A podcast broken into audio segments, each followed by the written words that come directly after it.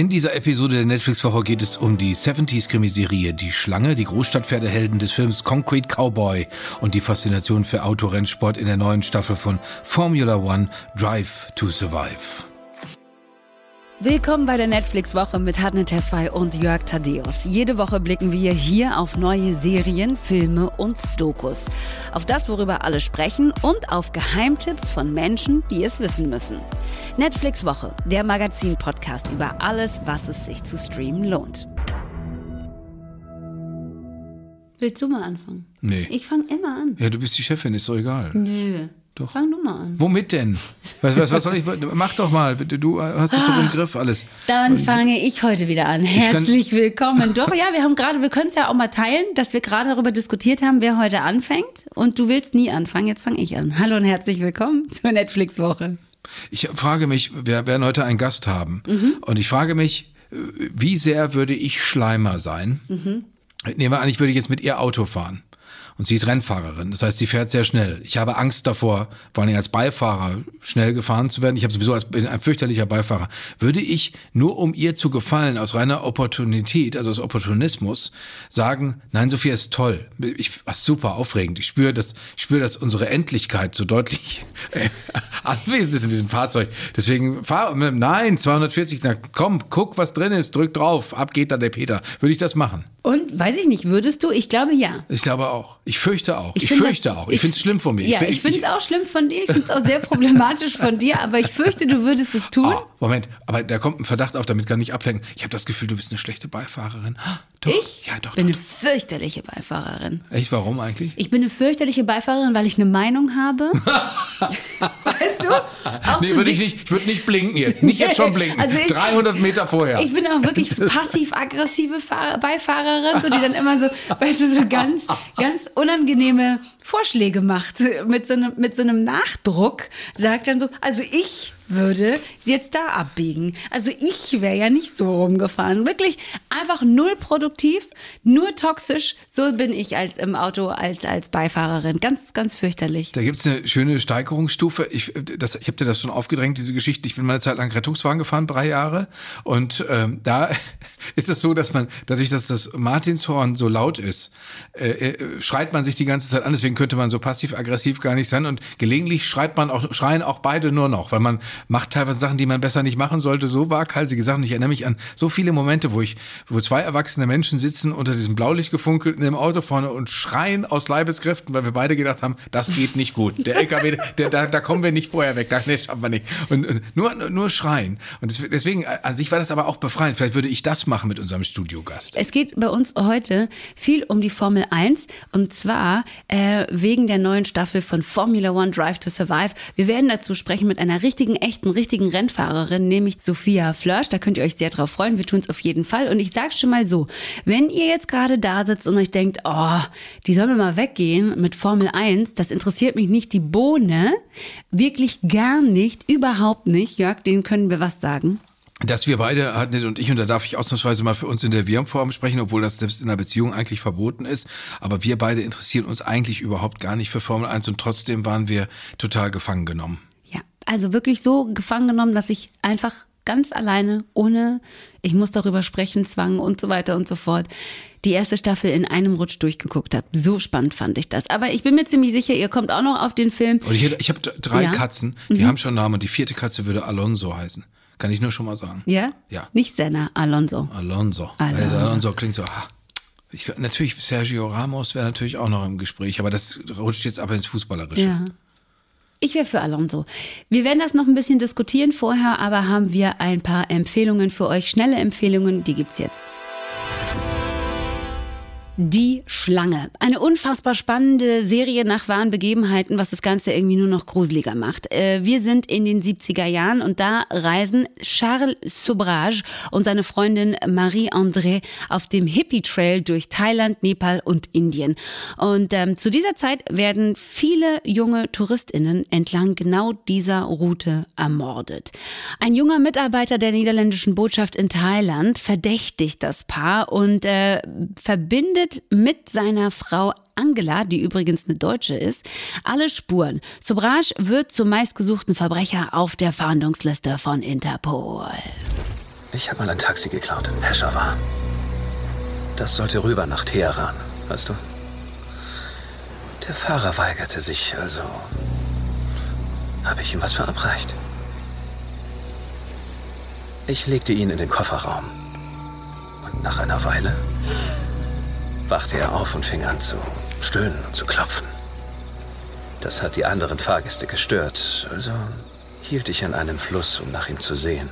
Aber er war erstickt.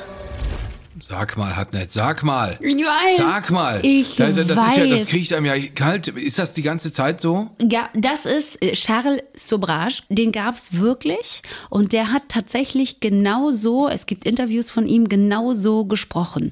Ähm, und, und Taha Rahim, der fängt das unglaublich gut ein. Also nochmal ganz kurz einen Schritt zurückgehen. Ja, wir befinden uns also äh, im Bangkok der 70er Jahre. Das ist wahnsinnig düster alles und gleichzeitig wahnsinnig schillernd. Ähm, ähm, aber es ist halt einfach unfassbar schön, das ich weiß auch nicht, ob das das richtige Wort ist, aber es ist wahnsinnig schillernd anzusehen. Ja, wir reden da von Bangkok in den 70er Jahren. Alles ist wild, alles ist verrucht. Es sind wahnsinnig viele Drogen im Spiel. Und man guckt sich das die ganze Zeit mit einem richtig unguten Gefühl an, weil du halt weißt, jetzt werden hier gleich Menschen um die Ecke gebracht und Charles, der, der, der lullt einen dann so ein und, und, ne, und nimmt, den, nimmt dich dann so mit in seiner Art und Weise zu sprechen und man fühlt sich die ganze Zeit einfach wirklich unruhig. Also ich saß da und habe mir das ganz unruhig angeschaut, aber ich konnte tatsächlich auch nicht aufhören zu gucken. Also so, so packt einen das. Also The Serpent, beziehungsweise auf Deutsch Die Schlange, acht Stück gibt's, also acht Folgen, ähm, ab Freitag übrigens auf Netflix. Unser nächster Film ist Concrete Cowboy. Äh, Das könnte einen, wenn man das jetzt plump ins Deutsche übersetzt, auf eine völlig falsche Fährte führen, weil wir unter Asphalt Cowboy, da stellen wir uns natürlich Leute vor, die da mit ihrem Motorrad rumfahren. Aber nein, nein, es geht wirklich um Cowboy im Pferdesinne. Aber um euch mal einen Eindruck zu geben, äh, womit das zu tun haben könnte, hören wir da mal rein in den Film Concrete Cowboy. Ihr hört unter anderem, was der Charakter von Idris Elba in dem Film sagt. 50% aller Cowboys waren schwarz, braun und nicht weiß. So wie dein T-Shirt, Mama. Ehrlich, 50? Wo hast du die Zahlen her? Lies nach, stimmt 100 pro. Sogar der Lone Ranger war schwarz.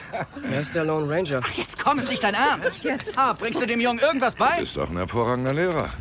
Also inwiefern ist die Hautfarbe des Lone Rangers hier ein Thema? Die Männer gehören zu einer, einer größeren schwarzen Gemeinschaft, mehr Zufallsgemeinschaft, die da Pferde halten. Die sitzen da, wo sie sitzen und reden. Da sind im Hintergrund Pferdeställe, die reiten auf diesen Pferden, die pflegen diese Pferde mitten in Philadelphia. Deswegen der Begriff Asphalt Cowboys. Und da kommt Cole dazu. Cole ist 15 Jahre alt, er kommt aus Detroit. Er ist ein, ein äh, höchst problematischer Junge, weil er so gewalttätig gegenüber anderen Leuten ist, dass seine Mutter verzweifelt und sagt, den bringe ich zurück zum Vater. Der Vater ist eigentlich auch zum Verzweifeln gespielt von Idris Elba, weil das ist jemand, der ist stoisch, der ist, der ist äh, kaum erreichbar. Der war, das wird später im Film auch klar. Der hat sich um seinen Sohn nicht wirklich gut gekümmert, aber er kümmert sich toll um diese Pferde. Und für Cole äh, wird das eine Chance. Für Cole wird das eine Chance auf Empathie, auf, auf sich selbst spüren, äh, gespürt werden von den anderen. Das ist eine absolut berührende Szene. Der Vater lässt ihn nachts irgendwann mal nicht rein. Die Nachbarin, die total nett ist, lässt ihn aber auch nicht rein, weil sie sagt, du musst mal deine Lektion, ist sowieso alles, alles Leute mit sehr, sehr rigorosen Vorstellungen, was wie zu laufen hat. Also ist, findet er sich in den Straßen Philadelphias allein und sagt, gut, dann gehe ich zu den Stellen und übernachte bei einem, bei einem Pferd. Äh, Cole hat Angst wie tausend Mann vor diesen riesengroßen Pferden und in der Nacht verliert er die. In der Nacht ist er mit einem, bei einem Pferd, das ihm insofern ähnelt, als dass es auch ein, als sehr problematisch gilt, als, als, als zickig, schwierig, streitlustig. Also, äh, und dieses Pferd und er äh, kommen dann gut miteinander klar. Jetzt könnte man den Eindruck haben, ach du großer Gott, wieder so eine ganz liebenswürdige Sozialkitsch-Fabel, äh, äh, der schwierige Junge wird über, den, wird über das Pferd plötzlich toll. Nein, so einfach ist das nicht. Es ist sowieso, dieser Film ist sowieso überhaupt nicht einfach, weil äh, man immer verschiedene Möglichkeiten hat, auf das Ganze zu gucken. Man kann sich das angucken und kann sagen, ist ja irre. Die Leute haben da mitten in der Stadt, haben die diese Pferde und die kümmern sich so toll. Oh mein Gott, ist das nett. Äh, dann kann man sich aber auch überlegen, okay, der Vater, also Idris Elba, der kümmert sich so nett um die Pferde, der kümmert sich aber überhaupt nicht um seinen Sohn, macht ihm aber Vorschriften. Sind immer Bilder, die man fast nicht glaubt, dass man denkt, wie, wah, die sitzen da in diesem fiesen, also in einem fiesen Teil von Philadelphia, hängen da so rum und dann sind da diese Pferde. Und das ist, das hat eine ganz äh, eigenartige Magie und äh, ich finde jetzt ja nun nicht äh, das prototypische Pferdemädchen, aber, aber ich fand's toll und ich habe auch die Pferde geliebt. Also es gibt ja auch unter Umständen vielleicht Leute jetzt gerade, die denken, ja, aber weißt du, so da in der Innenstadt Pferde halten, das ist so, so verrückt und abwegig das Ganze auch klingen mag, ist es gar nicht. Also es gibt diese, diese innerstädtische Pferdekultur und äh, die gibt der Community tatsächlich auch immer verhältnismäßig viel äh, Halt und, und, und, und Sicherheit und irgendwie auch eine Aufgabe. Und ähm, insofern, ja, wie fandst du denn Idris Elba als Cowboy, als Vater, als Cowboy, als alles? Idris Elba ist Idris Elba, das heißt, er ist einer der herausragenden Schauspieler unserer Zeit.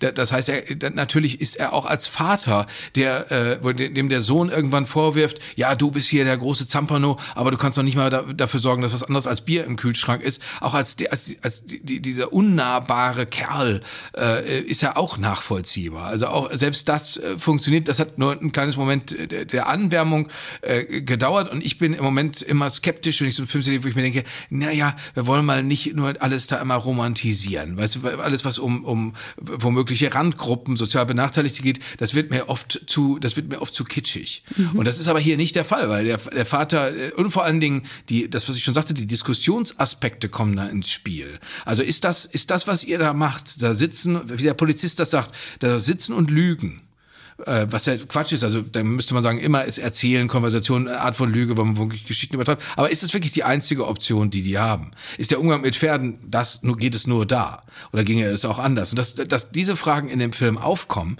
das finde, das macht ihn so für mich so aufrichtig und so nachvollziehbar und damit auch Idris Elba. Für mich ist Idris Elba in jeder Rolle, die er spielt, sehr nachvollziehbar. Der Mann hat, seit er Stringer Bell in The Wire gespielt hat, einfach einen Platz in meiner ewigen Bestenliste.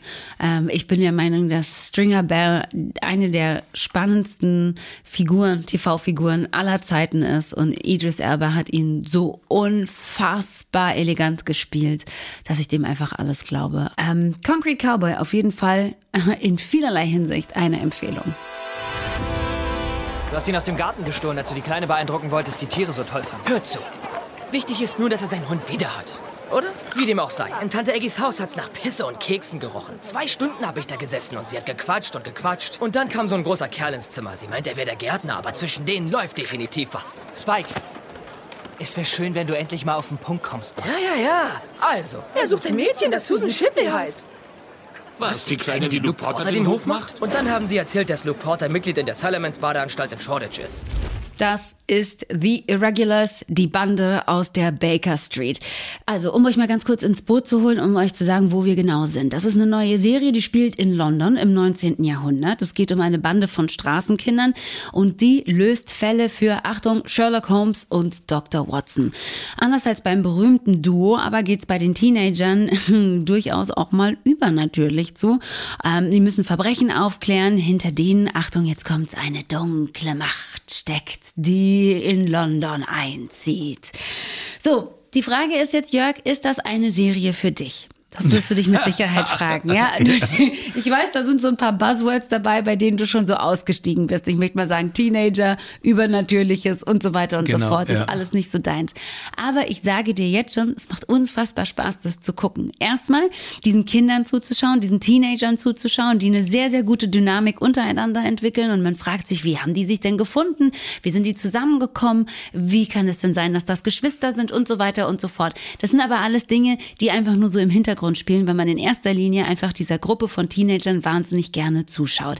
Dann kommt natürlich noch hinzu, dass das im Sherlock Holmes Dr. Watson Universum spielen. Und man muss ganz ehrlich sagen, Sherlock Holmes und Dr. Watson Universum, das funktioniert einfach. Ist egal. Das ist auch, das ist auch, also insofern authentisch, als dass es echt aussieht. Das ist nicht so, es gibt ja mittlerweile auch, dass es so abziehbildartig oder zu grafisch, cartoonesk wirkt. Na, es ist schon auf jeden Fall so ein bisschen poppiger. Vielleicht wäre es dir auch ein Stück weit zu poppig. Äh, aber ich finde es total spannend, das so zu sehen. Es ist schon so, dass du natürlich bei dem, bei Dr. Dr. Watson denkst dir, meine Güte, warum hatten der so akkurat gezupfte Augenbrauen? Ne? Und du denkst dir dann bei dem Soundtrack auch so, oha, war das denn wohl äh, im 19. Jahrhundert in London auch schon so basslastig, weißt du? Natürlich nicht, aber es ist ja völlig egal. Das ist so eine Interpretation dessen, die in Teilen ähm, sehr akkurat ist und so wirklich auch so zeitgemäß funktioniert und gleichzeitig aber in Teilen, was eben den Soundtrack und manchmal auch den Look angeht, sehr, sehr modern daherkommt. So, ne? Also The Irregulars, mhm. Teenager, Übernatürliches, Spannung hier in Form von Kriminalfällen. Das ist halt aktuell auch einfach wahnsinnig hip. Also es gibt so eine ganze Batterie von, von Filmen, die sich und Serien, die sich mit genau dieser Thematik beschäftigen. Ist völlig egal, ob es irgendwie äh, Vampire Diaries ist, ob es Fate, The Wings Saga ist, ein Stück weit vielleicht auch Stranger Things ist so. Aber so das macht richtig, richtig Spaß. Man kann sich das angucken, es ist ein bisschen gruselig, aber nicht so gruselig, dass man irgendwie drei Tage nicht schlafen kann, sondern so denkt so, uh, einer geht noch. Wirklich so ist das. Das, so, das, das, das ist, glaube ich, schon eins meiner äh, Lieblings-Soundeffekte, die von Hartnett Test 2 ausgehen können. Woo! Woo! Ah, ja. Einer geht noch. Also es macht richtig viel Spaß. The Irregulars, die Bande aus der Baker Street. Hallo Kommandante, können wir helfen? Nehmen Sie Ihre Waffen runter! Was ist los, Kommandante? Hat man Sie denn nicht bezahlt? Ich habe den Befehl, diesen Stoff zu konfiszieren. Leg dich nicht mit uns an. Wer gab diesen Befehl? Frag das doch mal meinen Boss. Dafür müssen wir niemanden fragen. Es gibt genügend Geld, um dich und deinen Boss glücklich zu machen. Hm? Das ist ähm, mein Tipp, der äh, etwas äh, durchaus in die Jahre gekommen ist, könnte man meinen, wenn es nicht äh, so ein interessantes und vor allen Dingen langlebiges Phänomen wäre zum Leidwesen vieler. Es geht um Drogenkriminalität. Es geht darum, dass Drogenkriminalität, naja, ich will jetzt nicht sagen, dass die cool geworden ist. Sie ist aber doch zumindest sehr publikumswirksam geworden. Es gibt einmal die Serie Narcos, es gibt Narcos Mexiko und es gibt aber auch die Netflix-Serie El Chapo und äh, die ist insofern interessant, als dass das nicht so bei Narcos ist gelegentlich so dass einem das beinahe attraktiv erscheint, dass man sich denkt, naja, mein Gott, jetzt, äh, ob ich jetzt Lokomotivführer oder Drogenkrimineller werde, ist doch beides irgendwie cool. Äh, das, äh, da wird auch, auch so miterzählt, wie dann die, die Bosse im Gefängnis sind und da geht's denen gut, da kriegen eine Flasche Weinbrand. Bei El Chapo ist das anders. El Chapo ist gewissermaßen auch so ein, ist genau das, was die Hauptfigur auch ist. Die Hauptfigur ist äh, der Aufsteiger im, in, in der Drogenszene Joaquin Archivaldo Guzman Loera oder eben kurz El Chapo der Kleine, der musste sich da richtig reinrackern in, in dieses ganze Milieu. Und so ist auch diese Serie, diese Serie äh, rackert viel mehr, kommt viel mehr von unten, kommt viel mehr von der Seite, da ist erstmal gar nicht so wahnsinnig viel Glamour, sondern da ist dieser Mann, äh, der äh, versucht seine Familie über Wasser zu halten, man äh, vollzieht nach, warum macht der das, wie kommt der da überhaupt hin, dann lernt man dieses, dieses äh, Mexiko der 80er Jahre kennen und denkt sich, um Gottes Willen, wer ist da eigentlich kein Verbrecher, ob in der Regierung oder in, äh, unter diesen Narcos, also unter den ganzen Drogenhändlern. Das ist ein, ein, ein Sittengemälde zum einen, aber das ist zum anderen vor allen Dingen auch die Geschichte von einem Mann, mit dem man sich identifiziert und dann auch wieder nicht, weil er immer diese brutalen Ausbrüche hat, weil man sich denkt, nein, das ist nicht okay, was du machst. Nein, es ist nicht okay, wie du deine erste und deine zweite, also deine erste und Zweitfrau behandelt, weil er hat zwei parallel laufende Affären neben den ganzen Beziehungen zu anderen Frauen und zu Prostituierten. Also da ist äh, eine Menge los und es ist vor allen Dingen angelehnt an das wirklich romanhafte Leben des, äh, des Originals, Joaquin äh, äh, Guzman. Ja, und vor allen Dingen, was äh, das, es gibt ja so eine äh, Netflix-Nebenwelt, wenn man will, äh, wo man sich Serien eben auch tatsächlich auf Spanisch angucken kann. Ich versuche Spanisch zu lernen und deswegen ist das für mich ein tolles Vehikel, dass man nicht die ganze Zeit nur im Buch nachguckt, äh, äh also im, im, im Buch lernt und und äh, wir haben Urlaub auf Mallorca gemacht und das und, und unsere äh, Habitation war total schön. Das, das ist nicht immer, das, dass man das, sondern dass man eben auch mal sieht, oh wow, guck mal da im, im, im politischen, im, im, im richtigen, im, im kriminellen Leben wird auch diese Sprache gesprochen und die klingt dann so, wie sie klingt. Und das macht dann noch einen besonderen Spaß. Den Kniff braucht man aber nicht, weil das Ganze natürlich auch in Deutsch übersetzt ist. Ich sehe natürlich auch direkt Jörg im El Chapo Cosplay vor mir. Sofort, das war direkt, als du diese Handbewegung gemacht hast, habe ich ihn direkt vor mir das gesehen. Das sind alles füllige Dickerchen mit, mit Schnäuzer. Also von daher Paraderolle. Für dich. Ja, natürlich. Von El Chapo gibt es aktuell äh, drei Staffeln, Leute. Könnt ihr euch reinziehen, wenn ihr Lust habt ähm, und vielleicht auch Spanisch lernen wollt, wie Jörg. Wir müssen ja in diesem Podcast auch mal äh, total ehrlich sein mit euch und dann auch einfach mal so Full Disclaimer sagen. Also, Freunde, ich weiß nicht, ob Jörg oder ich jemals mit diesem Thema warm werden. Und genauso war es auch für uns, als uns angetragen wurde, dass wir uns doch mal bitte mit Formula One Drive to Survive beschäftigen sollen. Dann haben wir erstmal gedacht, Freunde, auf gar keinen Fall. Aber gut, wir gucken es uns mal an. Und dann haben wir eine Folge gesehen und es war um uns geschehen. Formula One Drive to Survive ist eine Doku-Serie, eine Doku-Serie über die Formel 1 die so nah rangeht und äh, ich glaube, das ist das, was uns so gut gefallen hat, die so nah rangeht an die, an die Fahrer, an die Manager, an manchen Techniker, dass äh, man das Gefühl hat, man läuft da mittendrin rum und man hat auch das Gefühl, man gehört irgendwie dazu. Und das ist äh, wahrscheinlich das, was die ganze Sache so ansteckend macht. Am Ende bleibt es dann das, was jede erfolgreiche Geschichte ist, ist eine Heldengeschichte. Ja, in der ersten Staffel geht es um die Saison 2018, in der zweiten Staffel um die Saison 2019 und jetzt steht die neue Staffel in den Startlöchern und in der geht es um eine ganz besondere ähm, Saison wahrscheinlich, um die Corona-Saison 2020. Bevor wir über die Serie wirklich auch nochmal ausführlich sprechen, haben wir jetzt das Glück, dass wir jemanden äh, bei uns haben, der nicht nur die Serie auf ihren, sagen wir mal, Realitätsgehalt prüfen kann und uns da äh, sozusagen einen kleinen Einblick gewähren kann, sondern die auch darüber hinaus noch wahnsinnig viel über Motorsport weiß. Warum? Weil sie Rennfahrerin ist. Hallo Sophia Flörsch. Hallo. Hallo Sophia. So, bevor wir jetzt über dich und deine Karriere anfangen, ja, habe ich es ja gerade schon gesagt. Würdest du sagen, dass Formula One, nee, andersrum gefragt, wie realistisch hältst du ähm, die Szenen, die es in Formula One Drive to Survive ähm, zu sehen gibt? Extrem realistisch. Also ich muss ganz ehrlich sagen, ich war zwar nicht selber mit dabei, aber ich glaube, dass da einfach überhaupt nichts gestellt ist, weil der Motorsport wirklich so ist und wirklich jeder Einzelne, egal ob natürlich Rennfahrer oder Mechaniker oder selbst die Leute, die wahrscheinlich in der Hospitality sitzen und dort arbeiten, ähm, alle emotional so mit dem Sport verbunden sind und so hart dafür arbeiten, dass es funktioniert, ähm, vor allem in der Formel 1, dass ich nicht glaube, dass da irgendwas gestellt war in, in den ersten, bei, äh, ersten beiden Saisons, Seasons. Wenn du, aber wenn, wenn, wenn du das so gesehen hast, Sophia, wenn du das so gesehen hast, äh, wie, wie auf, auf was bei dir wirkt sich das am stärksten aus, wenn du dann dazu guckst? Wirst du, wirst du aufgeregt? Sitzt du sofort im Auto?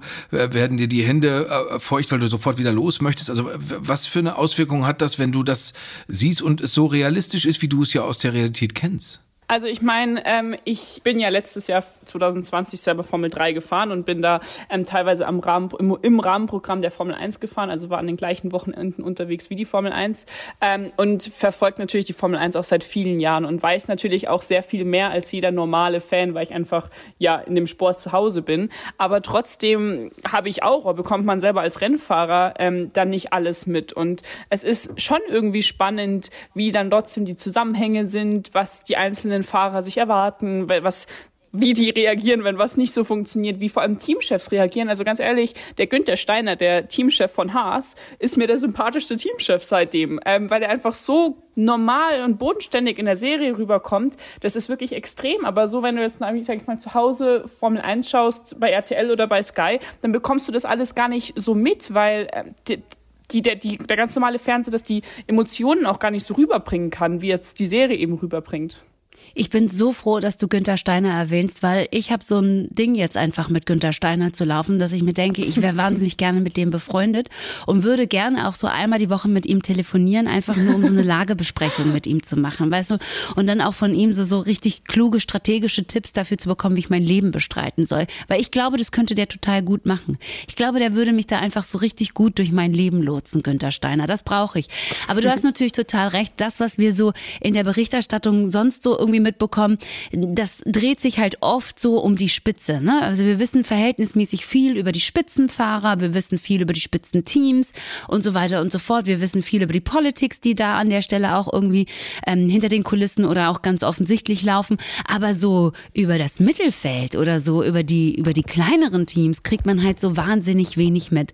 Jetzt hast du auch schon richtig über dich gesagt, dass du selber Formel 3 gefahren bist im letzten Jahr ähm, und insgesamt ja, glaube ich, schon sehr, sehr früh selber angefangen hast mit dem Motorsport. Dabei ist dieser Sport, das finde ich, kommt auch ganz gut in der Serie rüber. Er ist sehr einsam, ähm, wahnsinnig teuer und er ist vor allen Dingen, das ist mir sofort aufgefallen, nicht unbedingt die freundlichste Umgebung für Frauen. Was reizt dich persönlich so krass am Motorsport?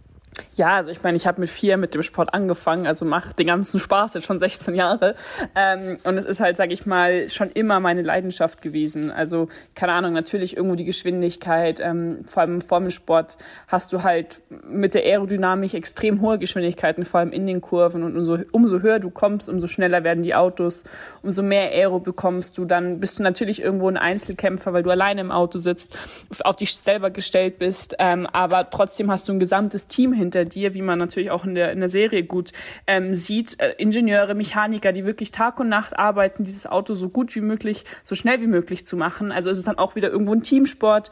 Ähm, man ist generell super viel unterwegs, lernt komplett unterschiedliche Kulturen kennen und es ist halt einfach ein Sport, wo es nicht auf das Geschlecht drauf ankommt, sondern du als Frau eben gegen Männer kämpfen kannst, beziehungsweise als Mann gegen eine Frau ähm, und es eben nicht auf körperliche ähm, Gegebenheiten drauf ankommt, sondern es einfach machbar ist. Ähm, und das ist einfach das, was mich, sage ich mal, an dem Sport so fasziniert und wieso ich auch immer noch den Sport mache und das ist eigentlich auch mein Beruf ist.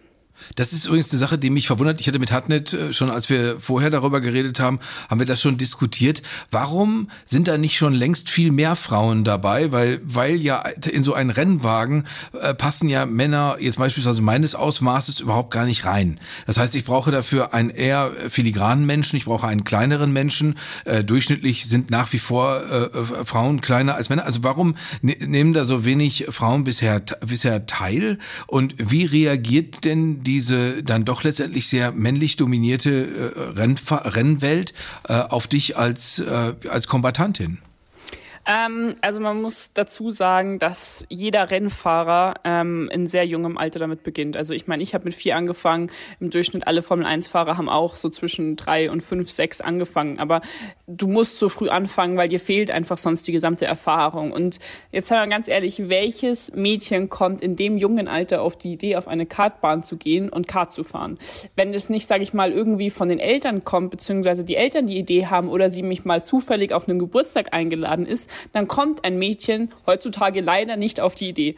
Ähm, weil es ist ja auch ganz normal, sage ich mal, in der Gesellschaft, dass ein Mädchen eine Barbie bekommt und ein Junge ähm, ein Auto zum Spielen, also ein Spielauto. Ähm, dass mal ein Mädchen ein Spielauto bekommt, ist extrem selten. Und das ist halt so, glaube ich, mhm. ein bisschen das Problem, dass es einfach viel zu wenig Mädels gibt, die überhaupt wissen, dass sie so einen Sport machen können und die dann auch die Möglichkeiten bekommen. Weil natürlich brauchst du Eltern, die dich da unterstützen, die da hinter dir stehen und die das auch cool finden und dann mit dir am Wochenende eben auf eine Kartbahn fahren. Ähm, das ist halt, sage ich mal, unser Sport ist nicht so leicht auszuüben wie, wie, wie Tennis oder, oder mhm. Fußball mhm. oder sowas.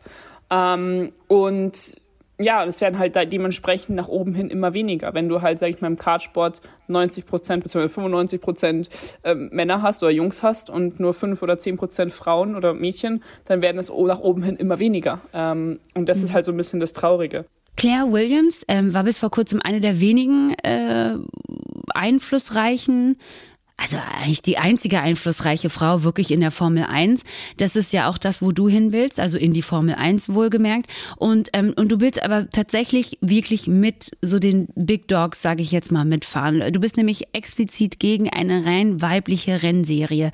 Warum ist dir das ähm, so wichtig, wirklich da und nur da mitzufahren? Ähm, naja, also die, die Formel 1 ist ja, sage ich mal, die Königsklasse des Motorsports. Dort wird der Weltmeister gekürt. Ähm, wenn du Formel 1 Fahrer warst, bist, dann bist du immer in, irgendwie im Kopf von, von, von der Motorsportwelt und es ist einfach die höchste Serie im Motorsport. Ähm, und es war schon immer mein Traum, schon als ich ein ganz kleiner Pimp war, ähm, wollte ich, wollte ich dort irgendwann mal fahren.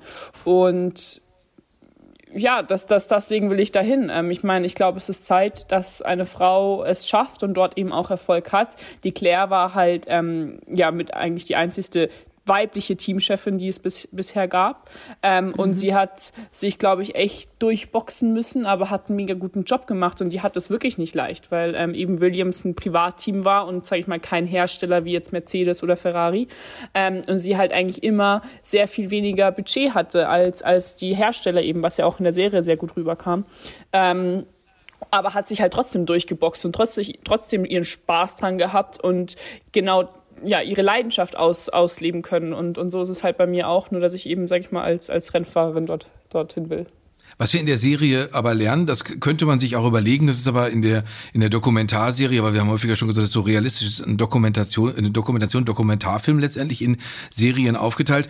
Wir sehen da, es gibt diese riesigen Teams. Es gibt Leute, die, du hast es auch schon angesprochen, Sophia, die alles bis ins Detail richtig machen wollen, äh, die alles tun wollen für den Erfolg des Teams. Aber es gibt immer nur einen einzigen oder in den Teams, die wir sehen, zwei Leute, zwei, aber immer nur einen Mann in dem Fall, der in ein Auto einsteigt und das auf äh, eine wahnsinnig hohe Geschwindigkeit bringt.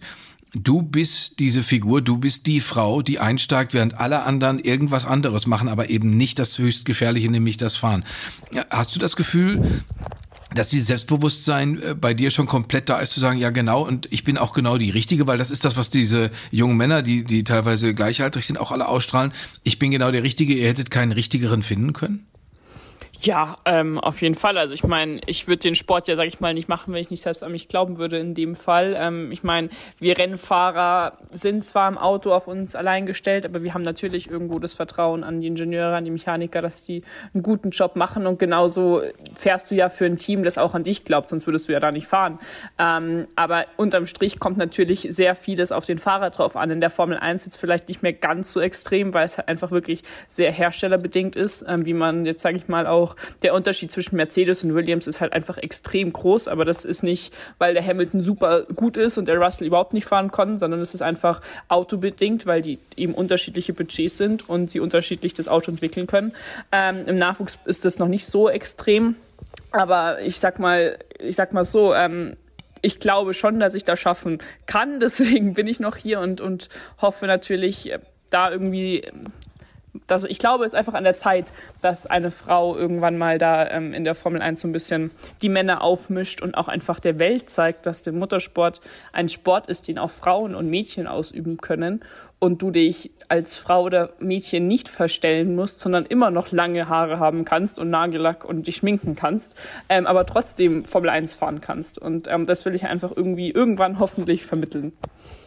Amen, Schwester. Amen, sage ich mal dazu. Vielen Dank für deine Zeit, Sophia. Dankeschön, Sophia. Vielen danke. Dank, alles Gute. Tschüss. Tschüss. Das ist schon eine beeindruckende junge Frau, vor allen Dingen, wenn man sich mal so verge vergegenwärtigt, dass die erst 20 ist, Sophia Flörsch. Ich finde das richtig krass. Aber es gibt was, was einen auch sehr bewegt, wenn man diese Doku sieht.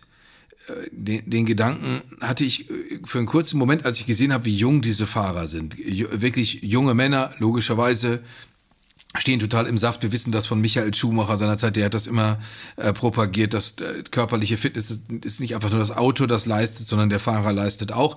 Das wissen wir alles und trotzdem sind junge Männer. Das heißt, man weiß, da gehören immer Eltern dazu. Und es gibt diese eine Szene, als die Mutter zu sehen ist, die das Rennen beobachtet und ihr Fuß die ganze Zeit zittert. Das ist eine total aufmerksame Beobachtung der Dokufilmkamera. Und man kann sich das total vorstellen. Man kann sich vorstellen, egal ob das jetzt mein Freund ist, in Sophias Fall meine Freundin oder eben mein Kind, das da mitfährt, dass man denkt, das ist ein super Sport, das ist die Weltspitze, überhaupt keine Frage. Und trotzdem habe ich wahnsinnig Angst. Ja, voll. Ich finde, dass die Serie total gut das Menschliche am Motorsport einfängt. So, weißt du, du bekommst dann auch vielleicht nochmal so die, die, die, die Schicksale dieser Fahrer erzählt, die Ängste dieser Fahrer erzählt. Und dann natürlich auch so das Technische auch. Das fand ich auch so beeindruckend. Obwohl, das, das fängt mich sofort an zu nerven, muss ich dir sagen. Wirklich? Wenn da irgendwo eine Ölwanne spritzt, so denke ich mir immer, ja, guck mal, deswegen mag ich Fußball. Tolle Autos machen Spaß. Ich würde jetzt kein Vermögen dafür ausgeben, aber sie machen trotzdem Spaß. Aber wenn da irgendeine Lampe angeht oder irgendwas nicht funktioniert, ich habe schon so viele Autos geschoben in meinem Leben, dass ich mir immer denke, auch wenn da irgendwas mit Öl ist, Freunde, ist mir völlig egal, äh, möchte ich auch nicht drüber reden, sondern macht's heile. Und das denke ich auch bei dieser Doku, obwohl, obwohl es natürlich, obwohl das es geht natürlich, doch gar nicht. was? Ja, red mal weiter. Naja, aber äh, alleine schon, ich würde auch viel mehr fluchen, wenn ich da, das, man kriegt ja den Funkverkehr auch mit, wenn plötzlich der Motor keinen Schub mehr bringt, wo man sich denkt, also ich sitze in meinem eigenen Auto, wenn da irgendwas, plötzlich eine Lampe angeht und schrei rum, was ist das denn? Und, und, Ja, aber das machen die ja. Das machen die ja. Ja, gut, wie, recht, ja, also, wie ja, das viel stimmt. diese Fahrer in ihren Autos fluchen, ist unfassbar, wenn was schief läuft, wie die schimpfen, wie die auch übereinander schimpfen. Insgesamt war ja der Ton auch, also der ist in der Formel 1 halt einfach extrem rau, ne? Anders als beim Fußball, wo die Leute sagen, oh, das ist aber schade, dass du mir auf den Fuß getreten hast. Nein, aber auch so ganz öffentlich auch und ins Gesicht des jeweils anderen, weißt du, auch hinterher noch. Wir, äh, wie es, glaube ich, jeder erkannt hat, sind begeistert von dieser Dokumentarfilmserie Formula One Drive to Survive.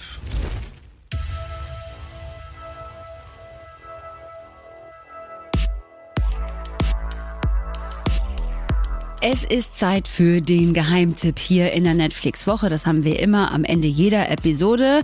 Einen Titel oder mehrere Titel, die euch von einer Person vorgestellt worden, von der wir glauben, dass sie einen sehr, sehr, sehr spannenden Netflix-Geschmack hat. Es ist in dieser Woche einer, der auch eine eigene Netflix-Serie hat, und zwar Das Hausboot. Die Rede ist von Finn Kliman.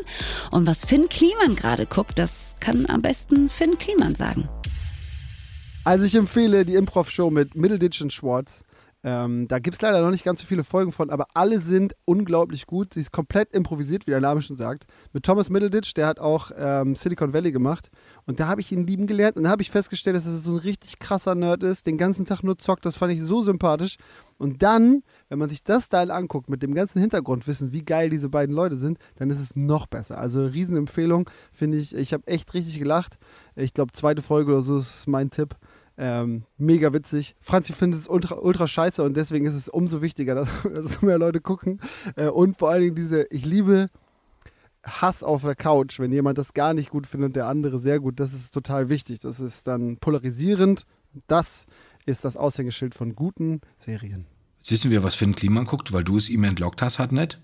Und äh, wir können jetzt sagen, wir müssen nicht groß gelockt werden. Wir sind abonnierbar. Uns kann man haben. Also ihr, ihr, ihr könnt, ihr könnt uns, dich, ihr könnt bitte. uns, ihr könnt uns die, haben, sagen wir so, äh, natürlich, Ja. bei, bei Spotify, überall da, wo es Podcasts gibt und, und wir freuen uns auch noch darüber. Also Ja. wir, wir werden gerne abonniert. Einfach so von der Straße weg abonniert. Ich habe kein Problem damit. Ich bin abonnierbar. Ich, bin, ich muss mich tatsächlich immer noch, jetzt auch in Woche 4, daran gewöhnen, dass du zum Abonnieren aufrufst.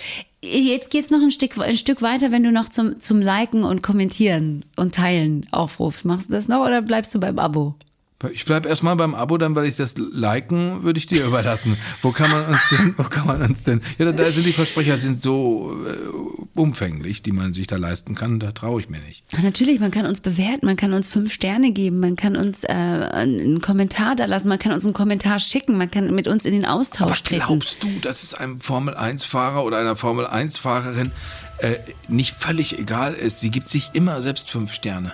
Sophia, die wir heute gesprochen haben, die Formel 3-Fahrerin, die hat, gibt sich immer, die muss sich fünf Sterne geben, sonst kann man ihr nicht so ein hochtouriges Auto anvertrauen. Und deswegen sagen wir natürlich von uns aus, wir haben schon fünf Sterne, zieht uns welche ab, wenn ihr meint. Und Und, mit diesen, mit diesen wunderbar warmen und schönen Gedanken ähm, entlassen wir euch und freuen uns nächste Woche auf euch in einer neuen Netflix-Woche. Und wenn ihr, wie gesagt, äh, Anregungen habt, Fragen habt, Tipps habt, die ihr unbedingt mit äh, äh, den anderen ZuhörerInnen teilen wollt, dann äh, schreibt uns, Leute, ähm, an kontakt.netflixwoche.de. Wir freuen uns sehr auf eure Zuschriften. An 8631 Pforzheim. Ja. Nein, tatsächlich freuen wir uns über Post von euch. Äh, und dann hören wir uns nächste Woche wieder. Bis dann. Tschüss. Tschüss. Wir freuen uns über Ihre Zuschriften, dass ich das mal sagen würde. Auch Postkarten. Auch Äh, äh, äh.